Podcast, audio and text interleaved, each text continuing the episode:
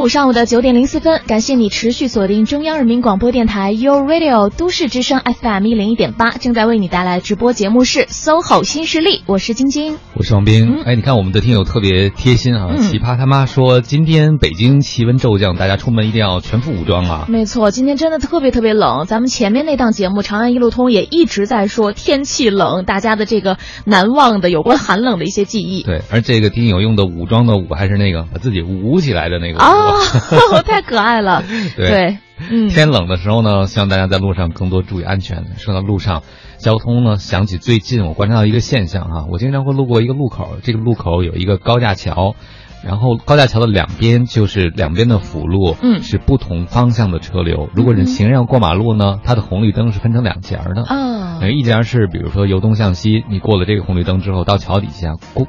呃，穿过桥之后呢，那边就是由西向东再过一个小的红绿灯，嗯，它两边车流是不一样的。就是我穿马路的时候，比如说离我近的这一边，那它的车流就比较少，嗯，很多朋友啊过马路时候就没太有耐心，因为又是辅路嘛，就直接红灯的时候也闯红灯就过去了，嗯哼，他们就着急过马路嘛，我就发现我比较死板，我想想我还是那个遵守一下交通规则，我还等绿灯亮了再走。您是榜样，都应该像您这样啊，经常就发现我。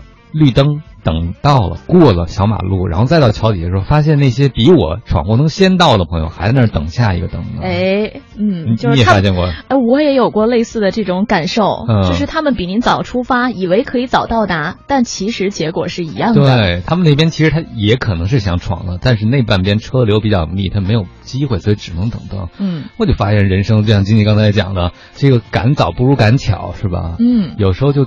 机缘没到，你就是很着急要闯一个红灯，其实你也真的没有快到哪里去。是，刚才您说等灯的时候，不知道为什么我就想噔等灯等灯，突然间脑海当中 对就冒出了这样的一段旋律。所以如果大家今天在路上天冷，很多人都很着急啊。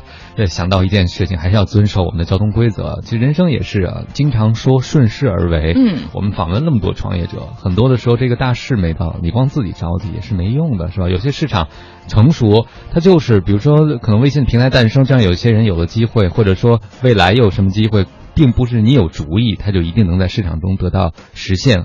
和承认的，嗯，那这个时候我觉得别着急，把内功做好。就像我们，我经常等灯的时候，我就可以做一件事。我又想唱一遍，等灯 就是踮脚尖儿，或者或因为天冷嘛，或者干点什么。有些朋友他为什么着急？他不想挨冻，对吧？就不想白白的在那儿干站着。对，但实际上你可以做很多很多事情。我发现网上也有一些告诉大家，比如说挤地铁啊，或者在公车上只有只能站着的时候，其实你是可以做一些运动的。嗯。我觉得有的时候啊，人生就是这样，该等的时候你就等一等，调整好最适合你自己的步伐和步速，往往可以更快的到达终点。对，有的时候真的是那句话，人做事天帮忙，你着急也没用哈，老天还没到时机出手呢。所以呢，等一等，关键等的时候咱也不用坐以待毙，是吧？嗯，好，来进入到我们今天的第一个单元，新势力，新资讯。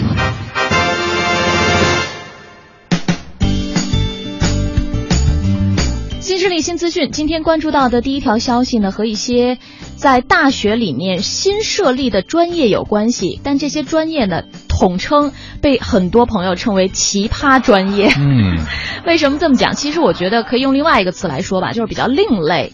最近呢，云南师范大学筹备成立马铃薯学院，引发了社会的热议。有网友认为开设马铃薯学院很另类，并盘点出了中国各高校的另类专业，比如说武汉商学院成立的热干面研究院，北京师范大学开设的彩票专业，青岛农业大学开设的马科学专业，长沙民政职业技术学院成立的殡葬专业等等。有的人觉得这些专业很奇葩，是因为这些专业和大众熟悉的那些传统高校专业好像不太一样。另外一方面呢，就是因为他们真的特别特别的新，以前从来没有出现过。还有一个原因就是大家觉得太接地气了。你看这个热干面啊、彩票啊、马科学啊，包括殡葬，它其实这些专业都是和职业。一一对一的这么开设的啊，并不是像比如说学中文以后毕业干什么可以干很多事情，但是像这样的专业，我觉得就业的时候指向性很强，而且你知道你学的东西能做什么，比如热干面。你吃过热干面吗？我吃过，嗯，嗯我觉得稍微有点噎。是吧？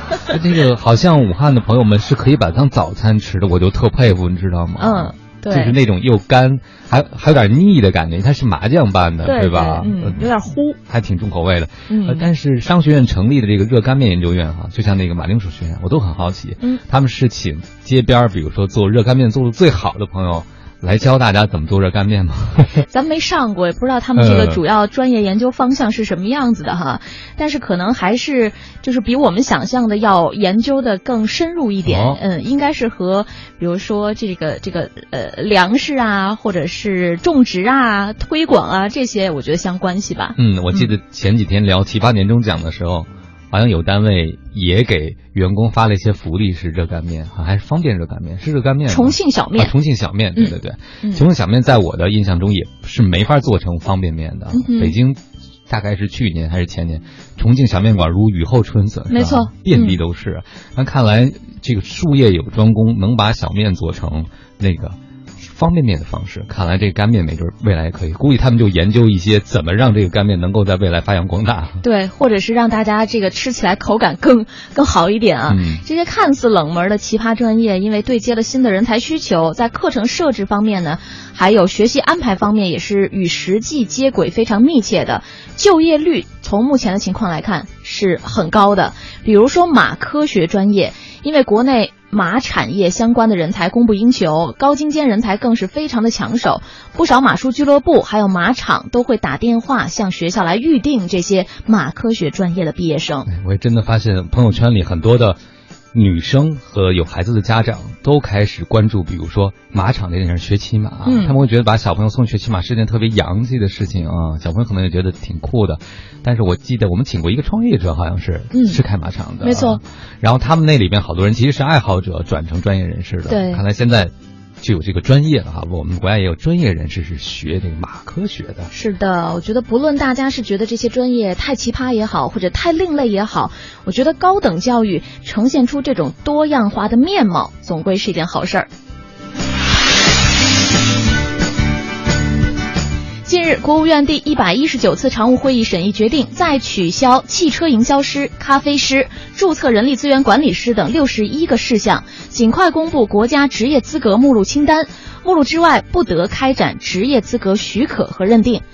职业资格清理工作呢，不是说要取消职业，更不是要取消职业资格证书，而是要建立科学规范化评价人才体系。嗯，真好，也就是意味着大家越来越有更多的机会了。其实职业认证这件事情一直是大家有些职业的认定是大家诟病的事儿，为什么？这是个产业链，对不对？嗯然后先找一群人，然后制定一个行业标准，然后把门槛提起来。你要想进入这门行业，通过考试啊、培训呢、这实际上就养成了一个商业的产业，大家就必须经过培训啊、经过认证才可以。但其实这种门槛有时候是没有必要的。对就好像嗯嗯，拿到认证，你说他就一定能够做好？没错，我就想说这句话。嗯可能找工作的时候，现在大家除了要拿着自己的毕业证书，还要抱着一摞因为要应付找工作而不得不去考取的各种职业资格证书。但是这些证书真的能证明你在这一个领域的职业能力吗？对。对，所以就是说，呃，我觉得这个还是一个不错的做法哈。嗯，比如说咱们刚才讲这热干面专业啊，我就喜欢聊吃。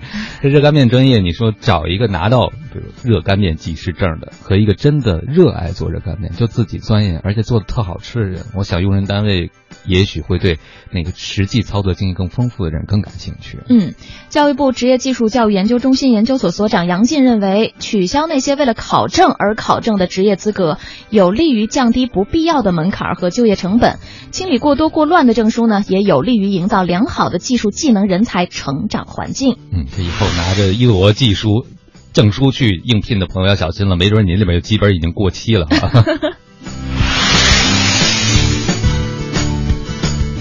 下面我们要跟大家说的这个事情，可能对于很多马大哈朋友们，就是容易丢三落四的朋友们的，对他们来说是一个福利，因为一小时内可以送达的同城快递服务现在已经出现了。从此之后，忘带钥匙、没时间自己去拿的文件、拖延症到最后一天才赶忙发的快递等等，都可以通过这种日渐兴起的一两个小时内送到的同城快递来解决了。哎，那要是这样的话，就是意味着你落东西那地方还得有一个人，对不对？对，家里有个人。对，那肯定的，他才能进得去啊。对对对，我就是觉得有一种场景是比较可以用到这种业务的，就是这个事情确实也真实的发生在一位姓张的先生身上。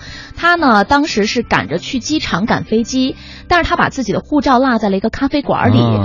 他当时意识到这件事情的时候，人已经在机场了。他就想，我去那个咖啡馆取，一来一回至少两个小时以上的时间，而且北京这个交通哈也很难把握，他自己又会特别的着急。于是有了这个同城快递业务之后呢，一小时之后他就收到了这本护照，然后顺利的飞往了自己的目的地。嗯，真好。其实有的时候你会发现，比如春节到了，有些朋友和父母住的还有点距离，这父母做的饺子是不是也可以通过一个小时的速递到达？哇！这个这个这个是个挑战哎，说不定真的将来又有了新的具体的这种业务的发展方向。嗯，但不管怎么样，对于汪兴大的朋友哈，呃。咱别光指着这个一小时的送达，还是应该，比如下车的时候啊，离开办公室，特别是去机场前，咱摸摸兜，看看该带的证件都带了没有。没错，好多人说呢，这些是适合懒人们的一种懒人经济。有的人就认为，其实啊，这些都是过渡性的，最终人们还是要回归到健康的生活方式，而人力的成本也会逐渐的上升。说现在这些 O to O 的产业在咱们中国发展的如此迅猛，也是因为中国的人力成本相对比较便宜。对，还有一个就是补贴高啊！我很多 O T O 行业的人，我问他们，你们做这个的最大的感受是什么？他说。没有补贴了，我们就不干了。只有补贴时候才做，但补贴哪来的？这事儿我一直没搞明白。但是如果只是依赖补贴，我觉得这行业肯定长久不了，是吧？还是像晶晶说的，这个劳动者得得到相应价值认可，不光只是靠补贴。对，可能越来越细分垂直化的这种服务才是未来的发展方向吧。嗯，好的，我们今天呢在新势力新资讯的单元里和大家分享到的内容就是这些了。稍后的时间聊一个职场话题，但今天的这个职场话题应该很多朋友都有话要说。因为和最近大热的一部电视剧有关系，我觉得大家应该都已经猜到我们要说哪部剧了吧？嗯，我 我忘了，好像是小宁说过那个剧的第一个字，他一直读半月板，你知道吗？嗨，好，我们稍后呢就通过包括《芈月传》以及几年前大热的《甄嬛传》等流行影视剧，和大家来谈一谈其中的职场秘籍。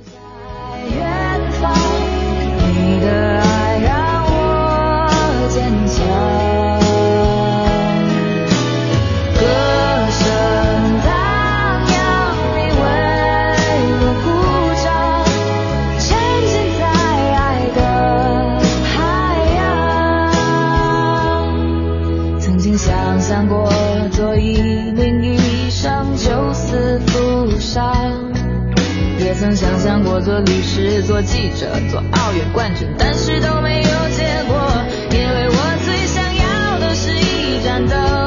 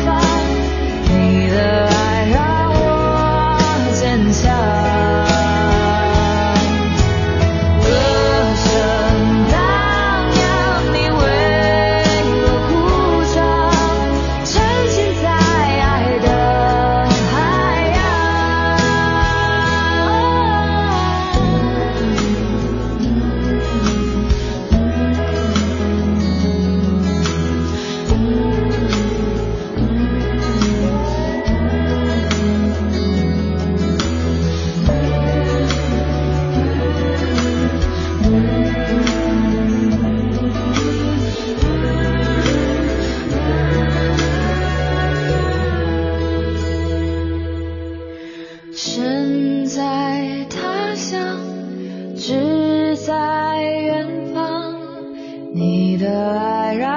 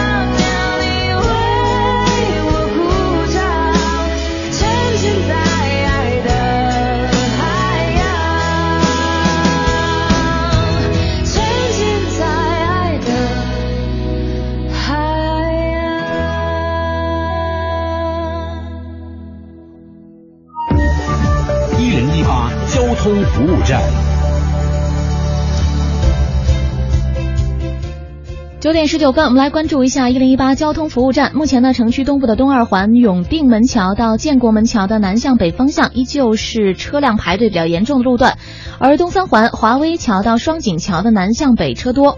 通惠河北路二三环之间的进京方向交通拥堵比较严重，也建议各位司机朋友提前选择一下广渠门外大街来行驶。此外，为了配合机场高速进京方向。拓宽改造工程从今天开始到四月底，早九点到晚八点是会封闭机场高速北高入口的。机场高速去往金密路的出口仍然保留。北高入口封闭时段，车辆可以绕行一下机场辅路、京承高速、京平高速的道路来行驶，也请各位司机朋友多加留意。锁定 U Radio 都市之声，精彩生活每一天。大家好，我们是五月天。这里是 U Radio 都市之声 FM 一零一点八，您现在正在收听的是 SOHO 新势力。不为失败找借口，只给成功找理由。平凡也是力量，奋斗才是格调。SOHO 新势力，工作中一起蜕变。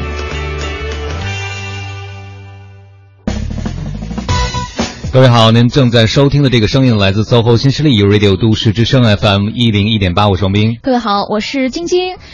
前一段时间，包括现在吧，我觉得大家打开电视机的时候呢，有一部电视剧，你想不看都难。而且如果你不看的话，可能就会被大家认为 out 了，是吧，王明老师？哎，我就是那个被认为 out 的。那就是《芈月传》哈，确实这个剧集有点长，八十多集，但是呢，你不会觉得这么长的剧集成为你看这部电视剧的一个拖累或者阻力，因为它确实包括它的服装啊、布景啊，尤其是各位演员的表演都相当的精彩。那我们今天呢，就通过《芈月传》，包括。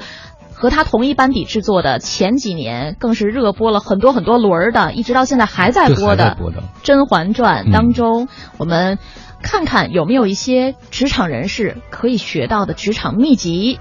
那今天呢，和我们一起来聊这个话题的，请到一位在这方面真的是太擅长了，一位新朋友哈，认识一下这位职场培训师刘千亿老师。您好，刘老师好。好，大家好，主持人好。嗯，欢迎刘老师。这个刘老师两部戏都看过了，是不是？都看过。嗯，《甄嬛传》看了几遍了？六遍。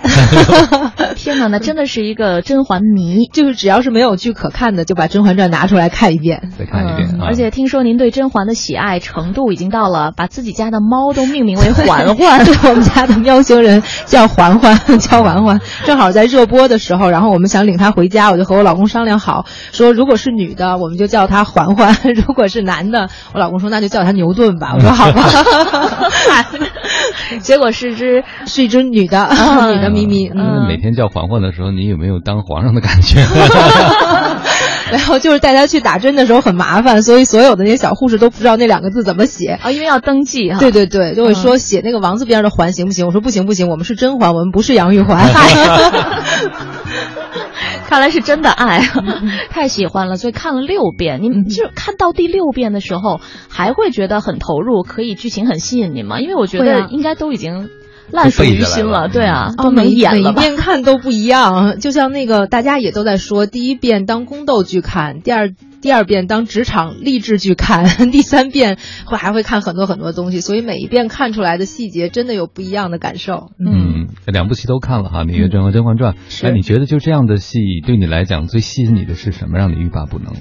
呃，一个是它的情节一环扣一环，还有一个里面就是对于人的心思，对于很多处境那些非常细腻的描写，真的是特别特别的呃出神入化、入木三分，所以这个也是特别特别的揪心。就看看这个人。他在很多关键时刻一念之差，可能所有的结果都不一样。但是就是那一念之差，只要是把握的好了，像我们这些女主角们，她们真的做到了之后，你就看到那个结果和这个，嗯，身边的做的不够好的这些对手们就会完全的不一样。就是命运的改写，可能就在瞬间，而且你能看到这戏里不同人的命运线，是吧？是个特好的对比。是的，是的。因为我确实没看过《芈月传》，我只有问问题的份儿。问晶晶吧，晶晶两部戏也都算。看了是吧？对，《芈月传》算没有看全，前半部看的比较少。嗯嗯，但《甄嬛传》是看过了。对对对。呃，你觉得这两部戏吸引你的什么？或者你为什么喜欢看这个题材的电视剧？呃，我觉得如果概括起来，其实这两个女主人公她们的命运有相似之处，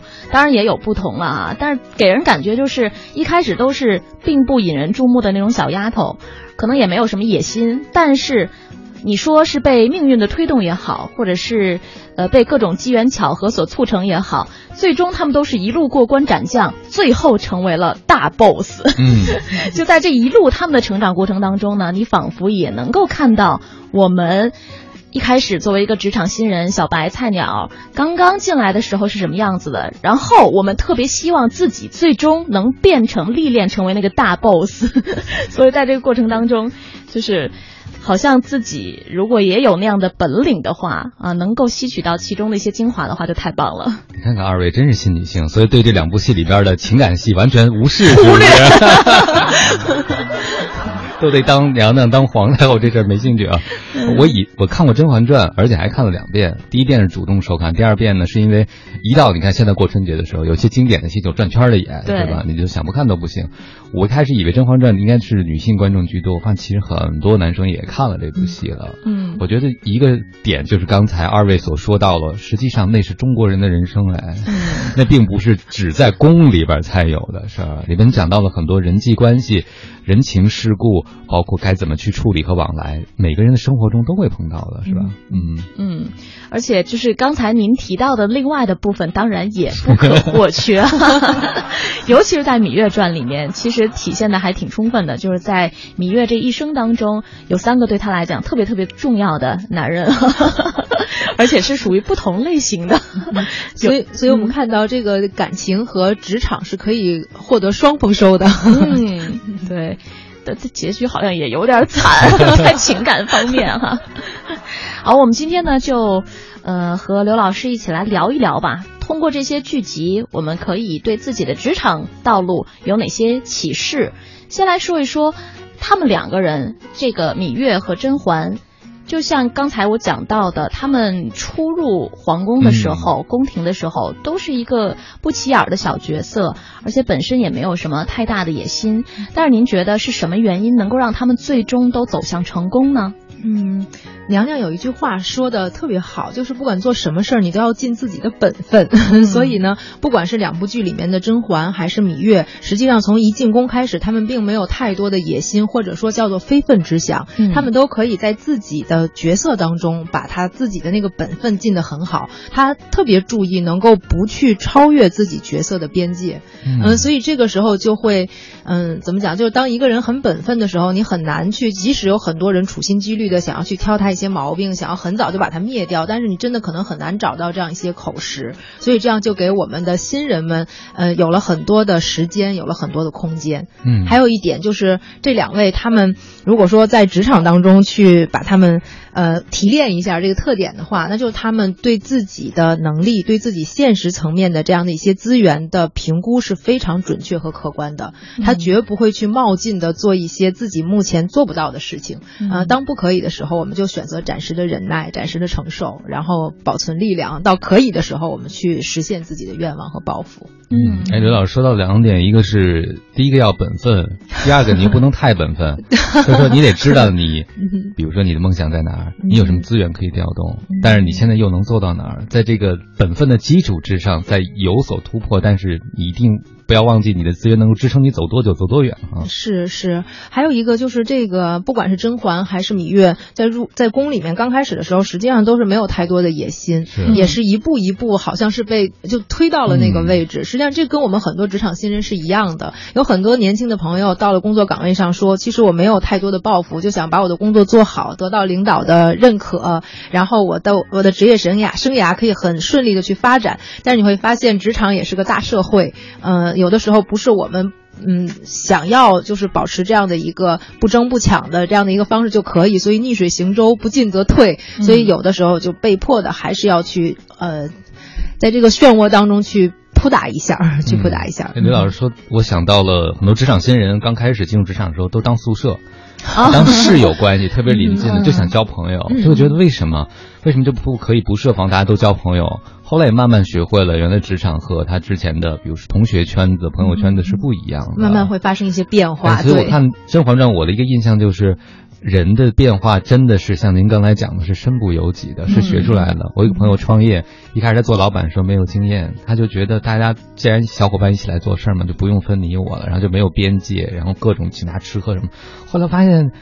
有一些呃来的小伙伴，他并不会珍惜你给他的这些东西，他会认为理所当然。所以每个人是不一样的。哎，他就以为所有人只要这么对待，都会变成一个样子。对，也许每个人嗯都会认为说我是这样的，可能大家也是这样，但是每个人和我们可能会不一样。这是新人常犯件事啊，以己夺人。嗯呃，那您觉得作为职场新人，因为有的时候在想，我需要机会来展现自己，所以应该抓住一切的机会，很努力的来展现自己。是的。对，但是这样会不会太高调？而且我们在剧中好像感觉这两位女主人公也没有用这样的方式。嗯，他们两个其实也是都有展示的，就包括我们的新人展示的时候要怎么展示，一定我们要展示的特点和我们的特长要和我们目前所在的位置相匹配，而不要超越这个位置。比如说我们在一个岗位当中，我们在一个部门当中，可能我的本职工作，那您做的越漂亮越好，没有人会认为这是不合适的，这是一个特别好的展示机会。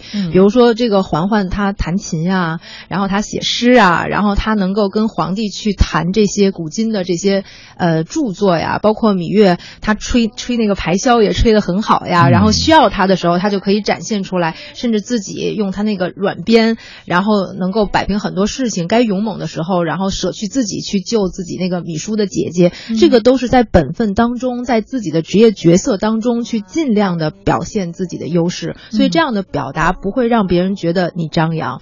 反而是越表达越好，但是，一旦我们要越级，我们在自己的位置当中，我们要去展现。别人的位置上的那样的一些特点，可能就会引来很多不愉快的事情。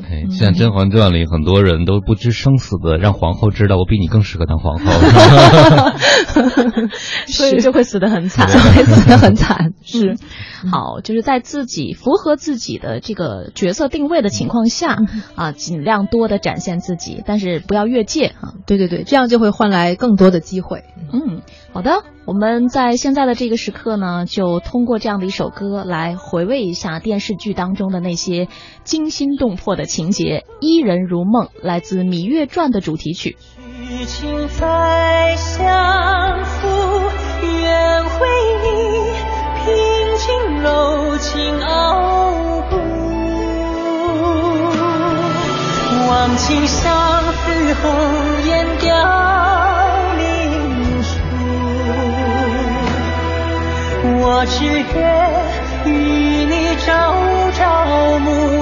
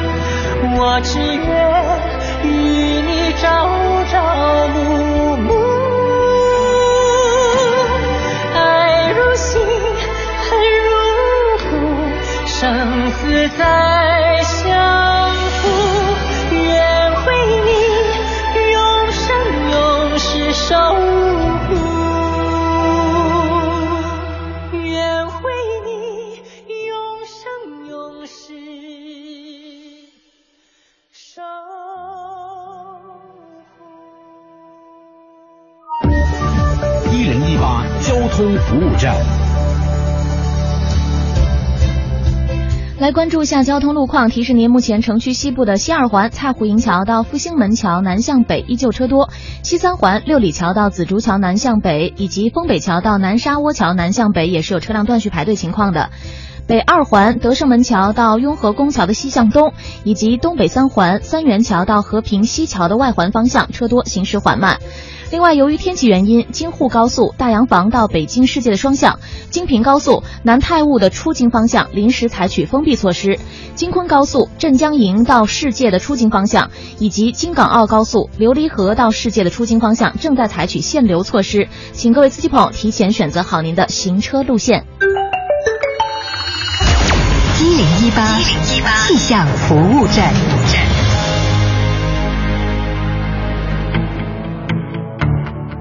大家好，欢迎来到一零一八气象服务站，我是中国气象局天气点评师霍佳，我们一起来看天气。这两天呢，随着冷空气的南下，北京的气温将会大幅的下滑。今天的二十四号，北京的平均气温呢，大概只有零下十度左右。与此同时呢，北京将会刮起五级左右的偏北风，阵风可达七到八级左右。不过，伴随着呼啸的北风，北京的空气质量呢，将会再度回归到优良的水平。今天北京的最高气温呢就会下滑到只有零下六度，明天还会进一步的下降，最高气温呢仅剩零下十度。大家呢出门一定要做好保暖的功课。从二十五号起，北京的气温呢才会缓慢的回升。那此次寒潮呢可以说是席卷全国，昨天南方的很多地方都飘落了雪花，而且气温呢也纷纷创下新低。合肥、杭州二十五号的时候，最低气温会降到零下十度，甚至更低；而南京、上海、武汉最低气温呢，也将会下滑到只有零下八度左右。台北、广州、香港、澳门最低气温呢，会下滑到三四度或者是七度左右。那虽然听起来比其他的地方零下十几度的气温要温暖很多，但是呢，对于当地习惯了温暖的朋友们来说，如此的气温也会让大家感受到一丝的寒意。好了，最后还是来关注一下北京的具体天气。今天北京呢是冷字当头，气温零下十六到零下六度，出门一定要做好保暖的功课。好了，天气先说到这儿，再见。繁忙的都市需要音乐，陪伴着十里长街。平凡的生活，听听我的广播，每天有很多颜色。活听我的 FM 一零一点八。这里是 U Radio 都市之声 FM 一零一点八，您现在正在收听的是 SOHO 新势力。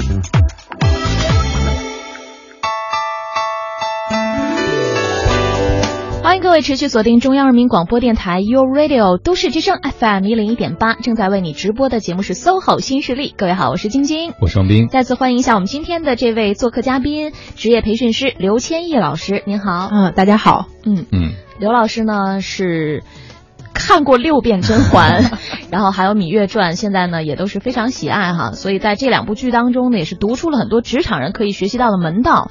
呃，这两位芈月和甄嬛哈，她们其实呢也不是说传统意义上的那种弱女子，她们身上有很多品格，包括她们自己呢也会。呃，虽然是我觉得不是有目的性的哈，但是他们比如饱读诗诗书，然后有很多技能，就这些都是帮助他们在事后恰当的时机展现自己的才华的。那我们作为职场人，尤其是职场新人来讲，您觉得有哪些品质，或者说哪些我们应该在平时做好的这种积淀和准备呢？嗯。呃，我们说我们的这个职业能力呀，一些基础的这些技能，我们就不说了。但是这两位娘娘，未来的还有还有一个呃太太后是吧？宣太后啊，嗯，这两位娘娘，她们最让我觉得特别佩服的地方，就是每当她们身处逆境的时候，嗯，她们永远都能够把这个逆境处理的特别好。所以这个用我们现在的词儿来说，她们两个的逆商都很高。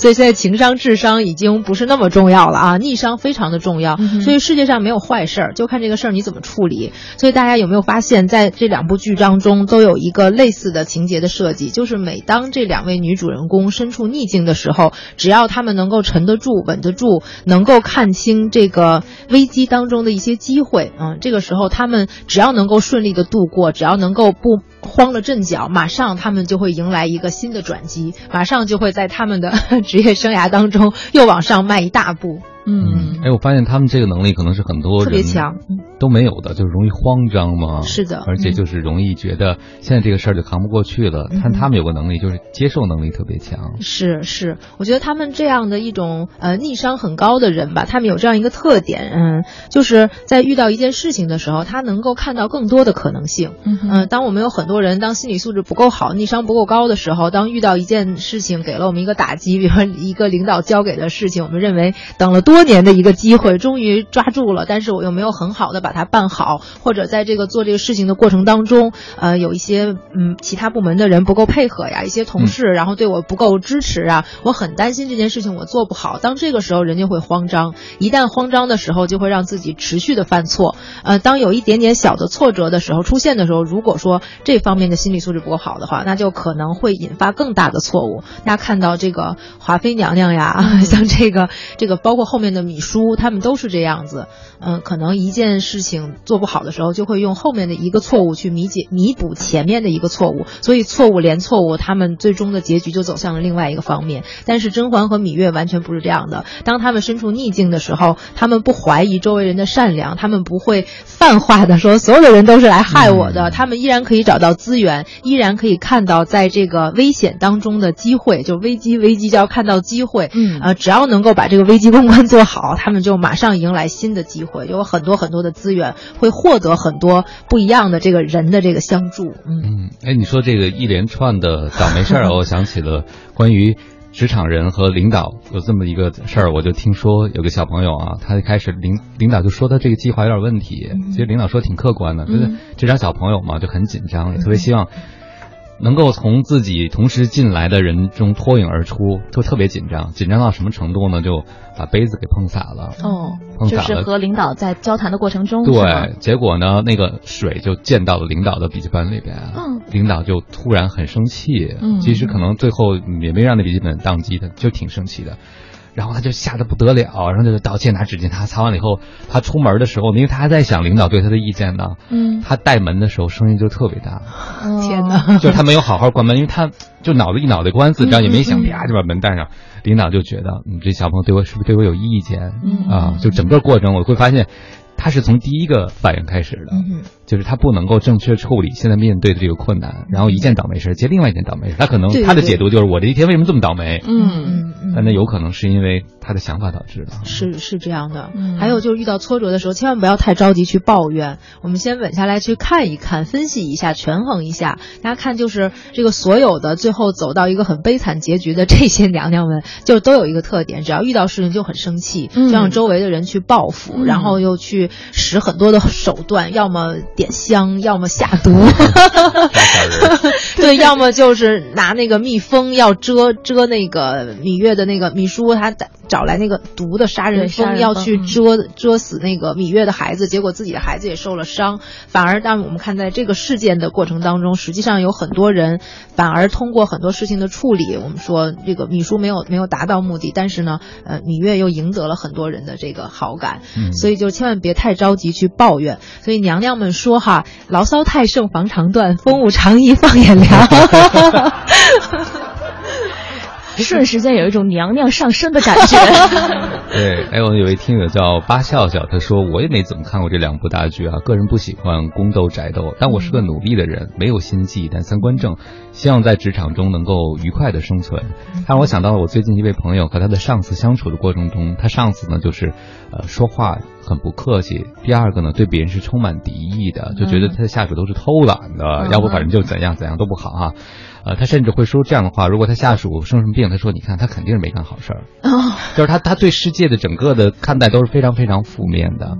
然后我这朋友就说，和他一起工作都动摇了我信善的嗯，这个信三观。对，就想你说这样的人为什么能当领导？嗯而且他的大领导还那么宠信他，那还我这信善还有没有意义？华妃也是曾经威武一时的，哎不要急。然后他就突然想起这个，他说。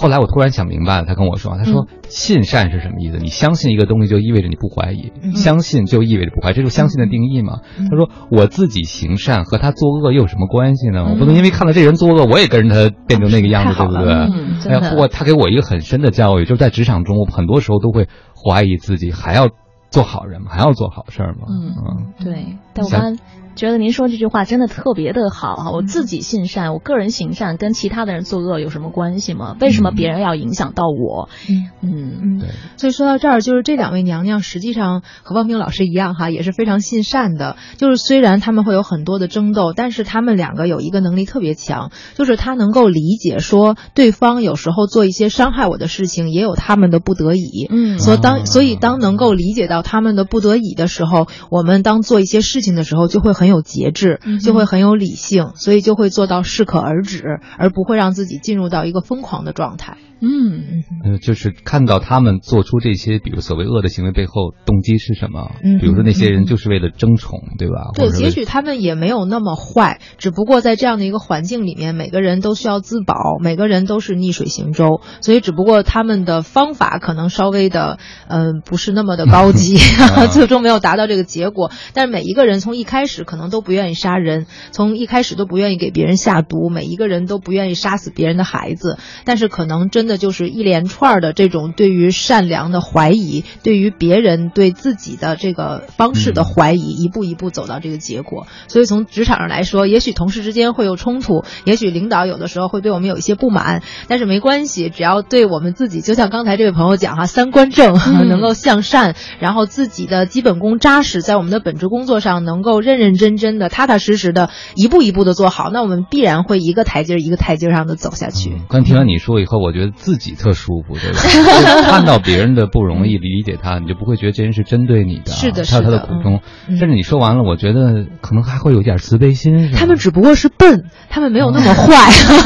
特别是想他们可能就是下一个华妃，就更觉得惨了。好吧，九点四十七分了哈，聊得很愉快，但我们要稍作休息，先来关注一下此刻的交通路况，稍后回来。一零一八交通服务站。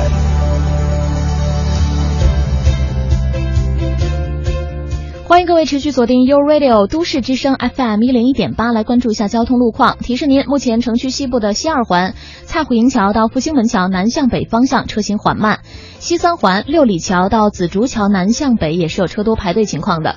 其中六里桥到新兴桥南向北的方向车多排队情况比较严重，而西四环丰北桥到五棵松桥的南向北，以及岳各庄桥到看丹桥北向南的方向也是交通流量大。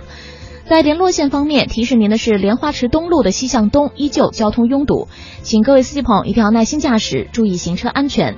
好的，以上就是这一时段的一零一八交通服务站，祝各位出行平安。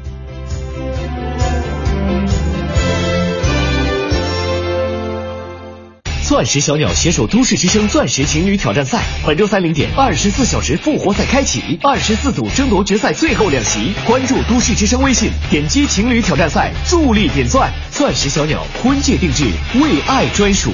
奥吉通奥迪新年礼遇季盛大开启，全系奥迪轻松购，全新体验多重选。奥吉通奥迪如您所愿，贵宾专线六五七幺八七八七六五七幺八七八七。创业路上的第一个伙伴，首轮融资的第一笔支持，商业帝国的第一块基石，所向披靡的雄厚实力，制胜对手的最后一击，是信任与信任联手，总缺个对手。ThinkPad T 四五零商务典范，从不止于性能全面。登录 ThinkWorld 商城即刻购买 ThinkPad T 四五零，采用英特尔 Core i 七处理器，英特尔让性能更超凡。ThinkPad 想点新的。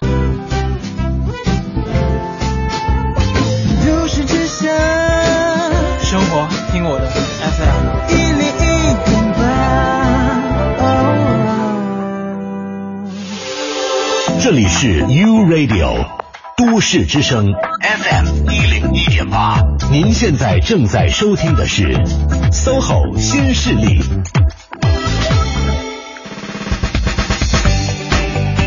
各位好，欢迎回来。您正在收听的这个声音来自 SOHO 新势力 U Radio 都市之声 FM 一零一点八，我是双斌。各位好，我是晶晶。我们今天的做客嘉宾呢是一位职业培训师刘千亿老师。您好，刘老师。大家好，主持人好。嗯，而且我们今天呢会通过一些流行的影视剧。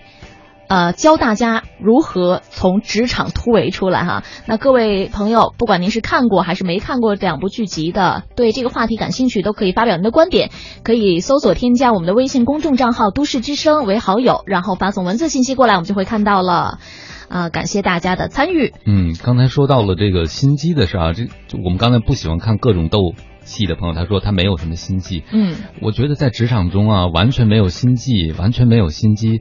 这个事儿可行吗？我就看到在整个两部剧中，第二部没看第一部里边，其实他的这个心机不是他自己想有的，是吧？他完全没有计划，没有谋略，好像可能也只有死路一条，这是生存本能带来的。啊，他是不停的应对，不停的用非常好的、非常正确的方法来应对不同的危机。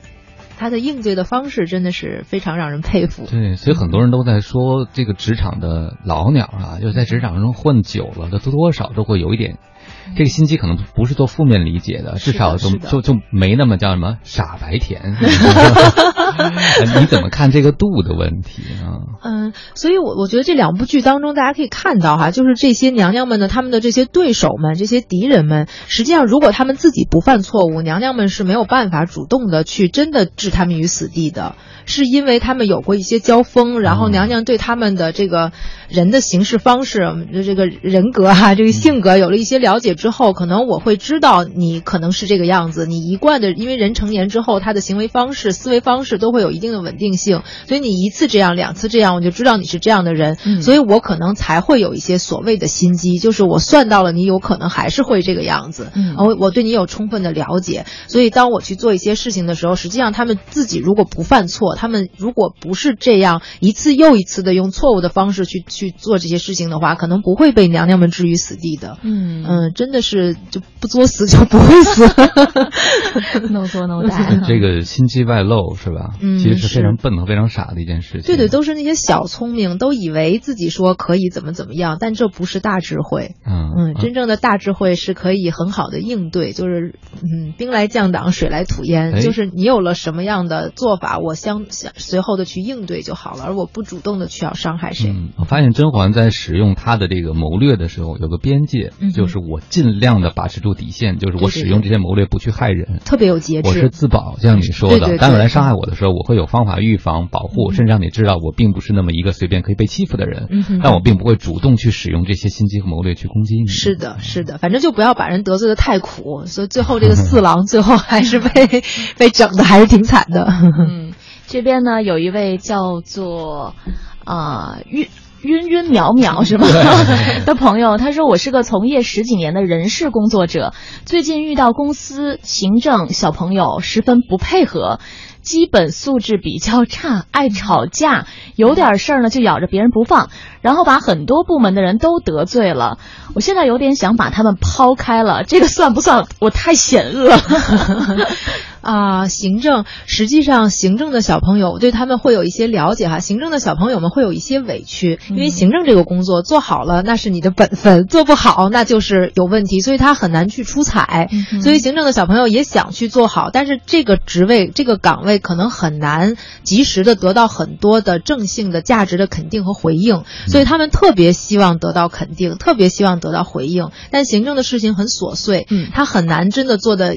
一应俱到，所以我估计这位行政小朋友已经到了这样的一个程度，估计是可能积累了一段时间，所以我不知道他的工作能力是真的无法胜任，还是只是最近他的情绪让我们这个人力。主管这个朋友会感觉到有一点点头疼，就是假如说我我个人感觉哈，如果说我们能够对他的工作的能力，或者说在他之前的工作过程当中表现，让我们还是有满意的地方，他还有他的可取之处，可能我们要分开来看一看。但是我觉得这个人力主管我也特别能理解，就是每天有一堆的事儿，然后突然有一个小朋友就爆发了，然后突然很多的人来告状，确实也是一件非常头疼的事情。然后你可能还得给他来善后。对对对，嗯，关键这朋友问的问题太逗了。他说：“我想把它开了，算不算太险恶？这 个事儿 于心不忍。对，好像他已经是进入了那个我们刚才讲两部戏的一个角色，好像是对不起他。如果真像刘老师讲的，他究竟是情绪的问题，没有被认可，还是能力的问题？还是能力的问题？如果因为能力的问题，就是按游戏规则公事公办。是的，嗯，你也谈不上把自己。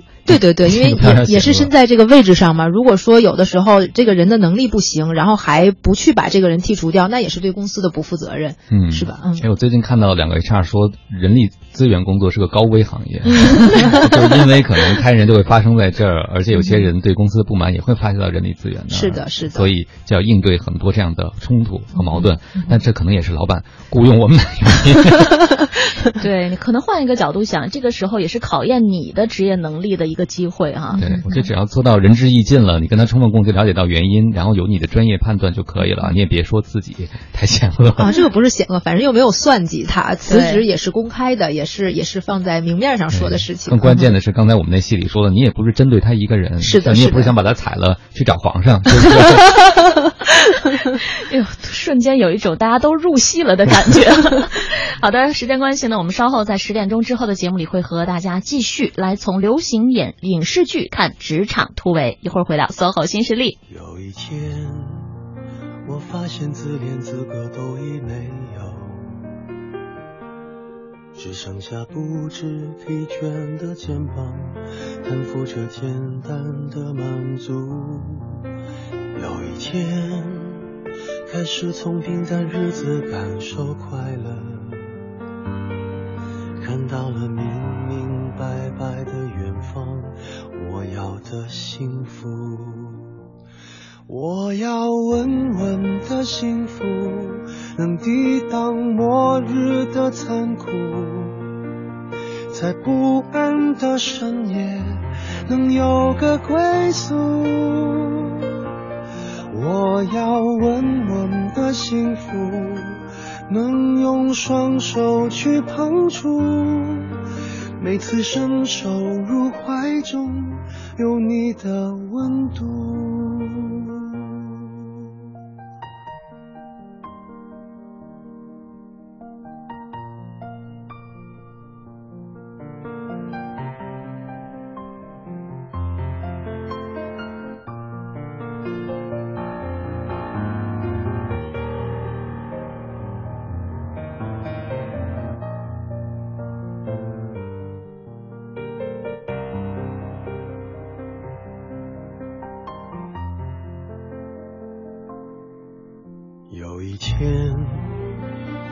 现自恋资格都已没有，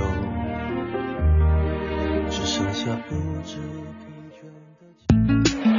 一群关注环保与时尚的人，一个健康可持续的生活方式，一种积极阳光的人生态度。一零一八都市乐活族，大家好，我是都市乐活族小刚周传雄。又到了树叶飘落的季节了，我想大家都不免怀念起春天的生机勃勃吧。无论四季，我都会养一些绿色的植物，把春天随时留在身边。看到绿色，自己会活力加倍，正能量满满的。而且呢，绿色植物成长的时候蒸发的水分呢，可以增加室内的湿度，是天然又好用的加湿器哦。这个冬天，不妨为你的生活点缀一些绿色吧。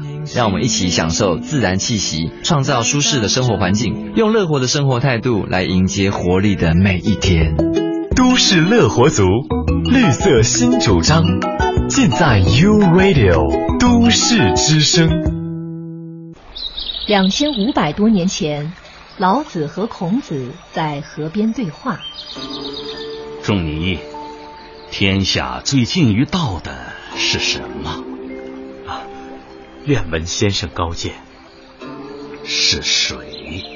哦，水则披天下而不与万物相争，水乃天下至柔，却能胜天下最刚。人若能像水，至柔至刚，能容能大，就是上善若水啊。上善若水，有一滴滋润幼苗一株；集一坛包容鱼翔浅底；成一河承载千帆竞渡；汇百川聚成辽阔海洋。海纳百川，有容乃大；上善若水。中华美德，讲文明树新风公益广告。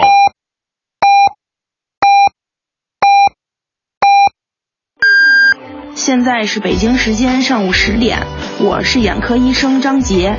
整天对着电视、电脑的我们，一定要注意，每半小时站起来活动一下，眺望远方，让眼睛和身体都放松。中央人民广播电台，U Radio，U Radio，都市之声，FM 一零一点八。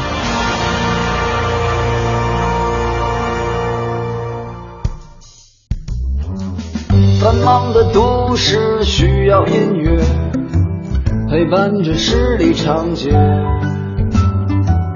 平凡的生活，听听我的广播。每天有很多颜色，都市之声，生活听我的 FM 一零一点八。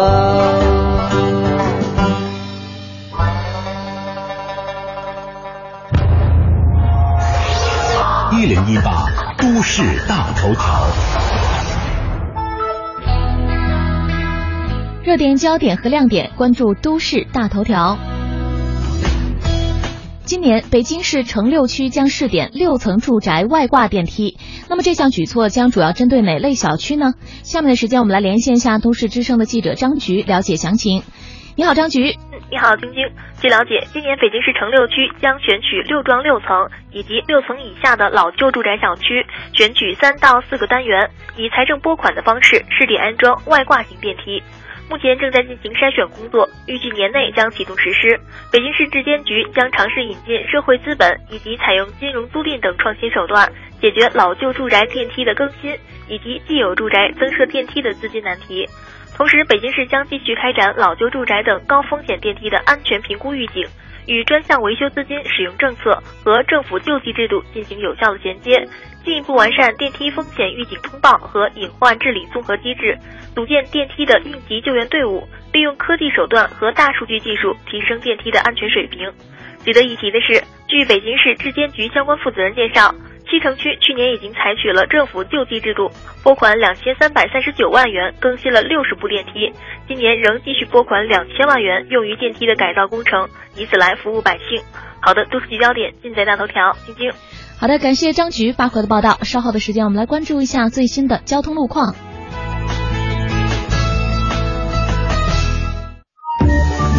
一零一八交通服务站。十点零二分，我们来关注一下一零一八交通服务站。目前呢，城区东部的东二环东便门桥南向北的方向主路外侧车道有起交通事故，提示后车司机一定要注意小心的避让。另外，东三环分钟寺桥到双井桥南向北方向车多，而东四环四方桥到四惠桥南向北也是出现了车辆断续排队的情况。在联络线方面，通惠河北路三环到二环路段的进京方向交通的拥堵情况相对严重，也建议各位司机朋友提前选择广渠门外大街来行驶。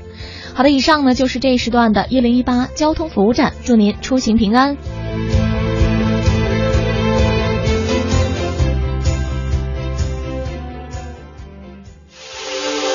这里是 U Radio 都市之声 FM 一零一点八，您现在正在收听的是 SOHO 新势力。节目现场映衬多彩职场，电波声场源自个性气场，客观立场导航人生秀场。SOHO 新势力带领你纵横职场，势不可挡。是的，这档带领你纵横职场、势不可挡的节目是 SOHO 新势力，来自中央人民广播电台 u Radio 都市之声 FM 一零一点八。各位好，我是晶晶，我是王斌。我们的嘉宾呢是刘谦益老师，再次欢迎您。嗯，大家好。嗯，刘老师是国家二级心理咨询师、婚姻家庭治疗师、国家职业。指导师、职业测评师、职业培训师，而且呢还是国资委中央企业职工技能大赛心理学特聘专家，这些非常重要。但更重要的是，他看了六遍《甄嬛传》。对我们今天呢，和大家就透过一些流行的影视剧，主要是包括《芈月传》呀、《甄嬛传》呀，可能后面还会聊到前一阵子非常大热的一部电影《老炮儿》哈，当中呢，看看能不能给职场人士一些启发。嗯，我们刚才是聊了一些，我觉得是比较原则性的东西吧，但是还会有一些职场禁忌，我觉得也是特别需要提示给各位的。呃，后宫的职场可能比我们现实生活当中的职场还要残酷许多，嗯，因为很多人都没有活到大结局，就已经狗带了哈。这个职场中可能是升迁加薪的问题，这个在后宫中是生死的问题。对，所以在这些没有活到大结结局的人物角色当中，他们会犯了哪些禁忌，就导致自己的命运很悲惨呢？你能帮我们举几个例子吗？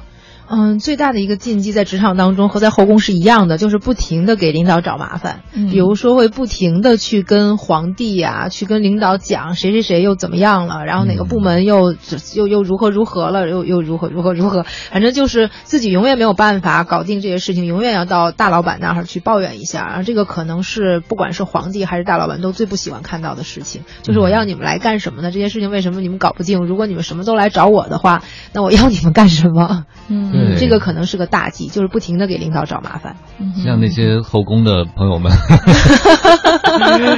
他们动不动后宫的各小主，哎，对他们就跟那个皇帝说的时候，以为这个邀宠的方式，甚至以为是帮皇帝。你看后宫谁谁不行，你把他除掉或者弄走嗯。那皇帝作为一个管理者，他的位置就决定他的想法，他会觉得说，你不让我又多想一件事儿吗？让我又多费一个心。对，而且在这个过程当中吧，这个人是这个样子的哈，就是当有一个人对我要不好，然后你偷偷来告诉我的时候，我当下可能会觉得，哎，好像我度过了一个危机，我感激你。但是当危机过后之后，我就说，哎，这个人他能够把别人的秘密告诉我，那他未来会不会把我的秘密告诉别人？嗯所以对这个人之间，实际上他会有新的隔阂产生。嗯所以当这些后宫的妃子们，包括像这些比较恶毒的，像华妃呀、安陵容啊，他们不断的去去做这些事情的时候，实际上皇帝对他们心里也是有芥蒂的。嗯因为这个后宫的小主们，其实皇帝也都是 都是喜欢的，所以在职场当中，各个部门的员工们对于领导来说，也是都是希望他们能够很好的去做工作的。包括在那个呃《芈月传》当中，你看那个在后宫当中，包括那个魏延，嗯还有包括芈姝，就真的是为了去陷害芈月，去在皇帝面前，在秦王嬴驷面前说了很多的事情。嗯但是好在这是一位明主，对对 所以结果可能就是真的不是他们所希望的那样子。是的嗯这真的是个大大忌。没错，而且很多能够做到管理层岗位的人，他不是说你跟他说了些什么，他就信的，他就信的。是的，是的。对我们情景再现一下，可能刚才讲到的那些情况哈，在剧中是出现了个什么样子的状况？拜见大王。免礼。大王，臣妾有意要解释，不得不冒死禀报。说。说呀。芈月。芈八子他今日出宫了。今日是十五，四方馆辩论之日，寡人准许他出宫的。大王，芈月怀有身孕，连向王后请安都免了。几场测试辩论而已，重要到他非去不可。你到底想说什么？臣妾刚刚接到消息，说是那楚国黄歇未死，隐姓埋名藏在咸阳。你是如何得知的？那是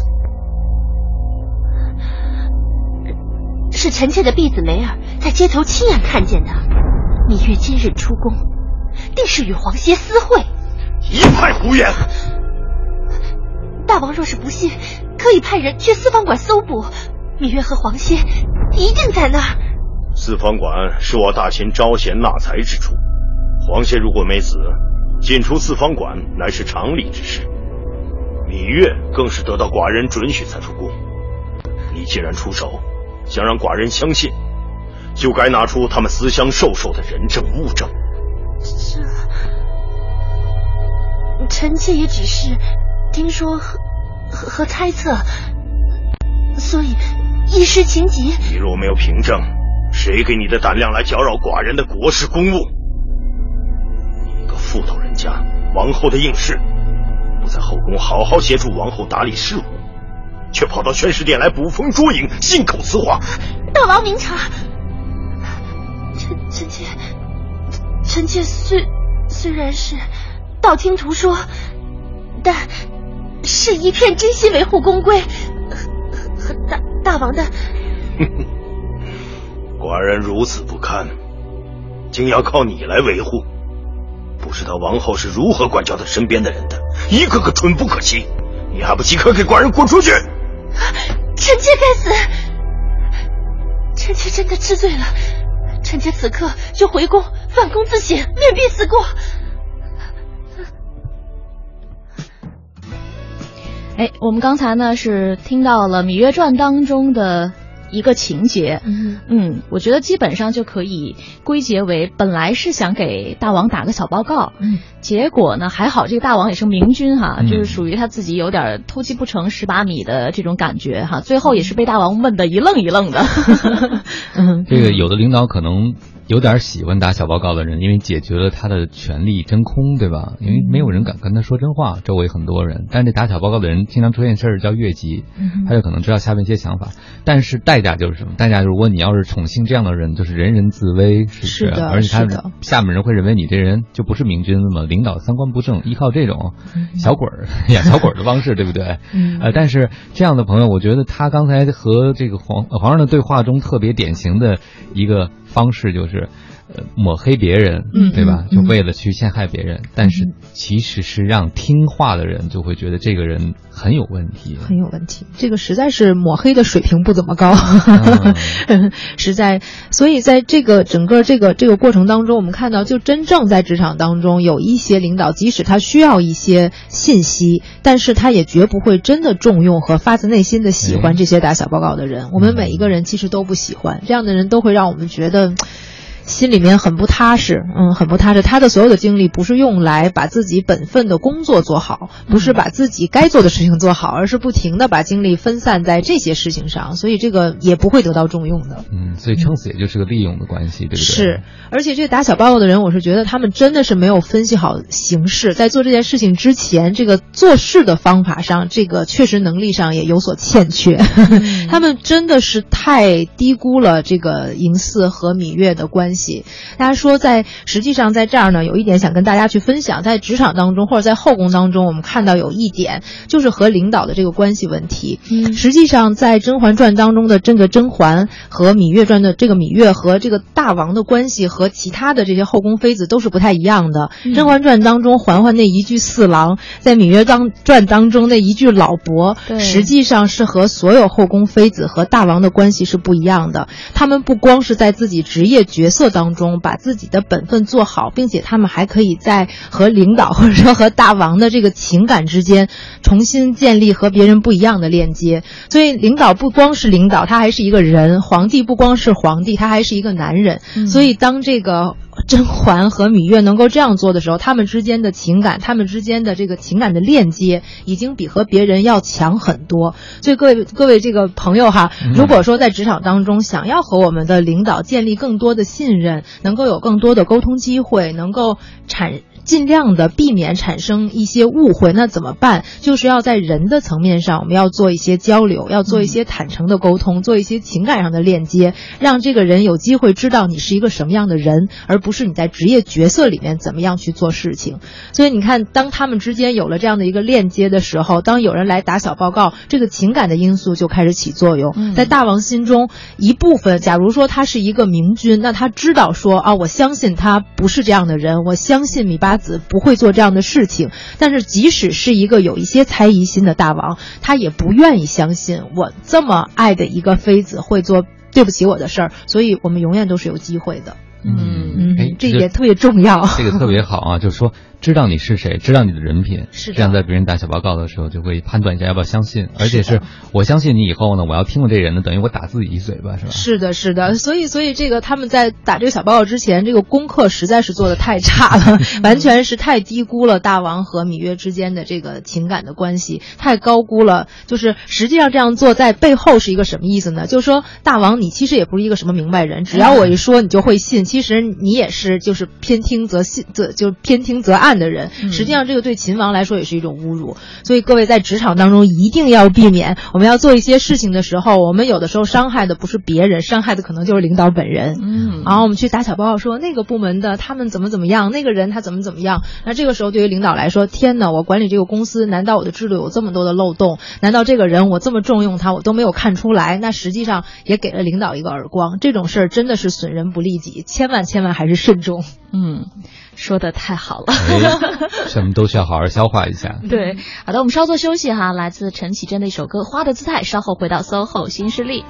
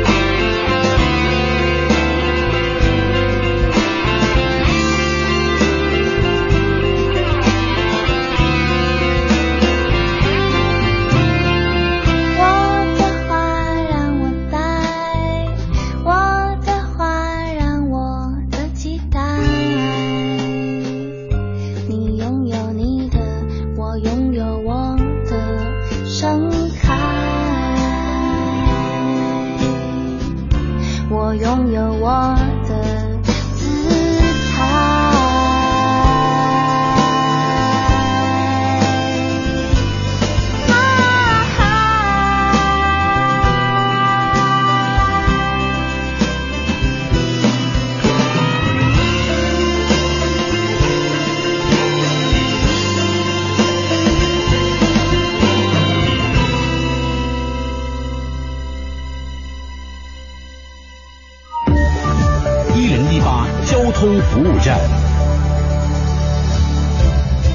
点十八分，我们来关注一下一零一八交通服务站。提示您，南二环景泰桥西向东的方向，在主路外侧车道有起交通事故，造成了后车行驶缓慢，目前队尾排到长陶然桥区。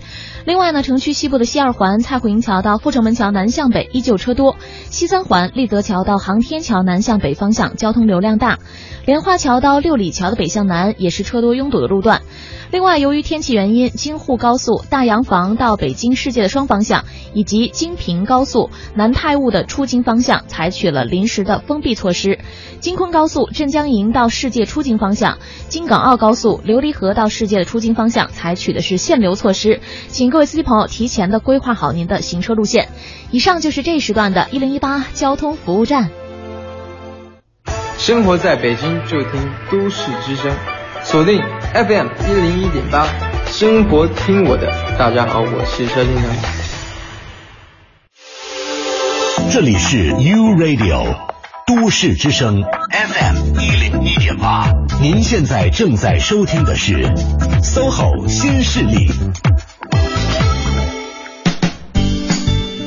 各位好，欢迎回来。您正在收听的这个声音来自 SOHO 新势力 U Radio 都市之声 FM 一零一点八，我是王斌。各位好，我是晶晶，再次欢迎一下我们今天的这一位做客嘉宾，职场专家刘千毅老师，您好。好，大家上午好。嗯，呃，怂怂回应了互动，和我们互动了一下，他说没看过半月板和甄嬛，太幽默了您。但是刚刚听到你们播的片段呢，感觉这样的也算。对，把对手的坏人写的太弱了啊！啊，这明显是被牺牲的队友啊！就说这个高密的，高密的这位啊，对对对，应试应该。他实际上这个说话的方式啊，各方面就是太容易被戳穿了。就像刘老师刚才一下指出的，嗯，刘老师刚才也讲了，说要想在这个老板面前不被这些奸佞小人所害，那你就人品档案得是杠杠的啊！要和老板有一些私人方面的互动，我们就经常觉得和老板走得多近算好。怎么让老板了解你的人品？这样一个关系该如何建立呢？这可能是很多职场朋友都非常困惑，但是又想做的一件事儿。能给我们点儿招吗？嗯。嗯，实际实际上，在这个职场当中哈，老板他有一个职业的角色，他是你的老板。但是实际上脱开这个角色，他还有一个没有办法被抛弃的角色，就是他也是一个人。嗯嗯，所以我们不是说和老板的老板的关系想要进就可以进得了的。但是怎么样呢？就是在人的层面，我们能不能够做到坦诚？然后我们自己的这个人的人格是不是健康的？是不是成熟的？也就是说，当一个健康的、成熟的人，不管在任何一个地方说，他都会得到别人的喜欢。就像我们这两。部剧的这个女主角，不管是甄嬛还是呃芈月，虽然他们有很多的对手，但是其实很多对手在关键时刻，包括他们底下的那些奴婢们，到最后都有一丝良心发现。虽然他们是对手，但是但是有的时候都会觉得自己的这个主子实在做事太过分。这纯粹是他们的人格魅力吸引到了这些人的喜欢。所以呢，刻意的和老板拉近关系，我个人觉得倒不，我我倒不是特别支持这样做。但是我们可以做的一个，就是在我们工作。的过程当中，不断的把自己的这个工作做得越来越出色，我们就会得到不断的关注。另外的一点，当我们有一些机会，或者当我们可以不是在工作层面跟领导去做一些交流的时候，我们就把它当成一个人。你和一个人怎么相处就怎么相处，特别真诚的、坦诚的、善意的和一个人去交流。嗯，就是不要呃，如果说有一些具体的方法，就是不用。任何时候都毕恭毕敬的把领导架在那儿。当你把他架在说你是我的老板，然后你是我的领导，你是我的导师，你把他拖在那么高的一个位置，这个人是不舒服的。他没有办法，你把他放在那个角色，他就只能在那个角色当中和你去交流，所以你们之间的关系永远都进不了。当你允许他下来，也让他成为一个人的时候，有的时候非常坦诚的做一些交流，反而可能这个关系之间会更加的融洽和不一样。哎，那换句话说，就是当你把领导架到那么高的位置上的时候，其实领领导对你也绝望了，就是我们也不可能成为是的彼此了解的一段关系了。是的，是的。但可能很多职场人最缺乏的就是，如果老板真的有机会和你相处的时候，你能不能和老板敞开，还是跑走了？可能都比较害怕，害怕是黄嗯。，我记得我那时候刚刚工作的时候啊，好好多 好多好多年，十十几年以前刚刚工作的时候，那是我第一份工作，也是一个非常大型的企业，也是等级森严啊在里面。然后我我那时候特别喜欢喝那个乳酸型饮料，然后有一次在我上班坐电梯的时候，我手里拿着两瓶儿，嗯准备是中午的时候，哎，这个这个喝一下。然后这个时候正好和我们那个领导，还不是我直接领导，还是我们一个大领导，在同一个电梯里面，然后就跟他打了个招呼啊，早上好啊。然后这个时候领导看了我一眼，手里拿着这两个乳酸饮料，我当时觉得有点不好意思，但是跟他开了个玩笑，我说领导您要不要？然后领导噗嗤的一下乐了，然后他马上跟我也开了个玩笑，说我早就断奶了。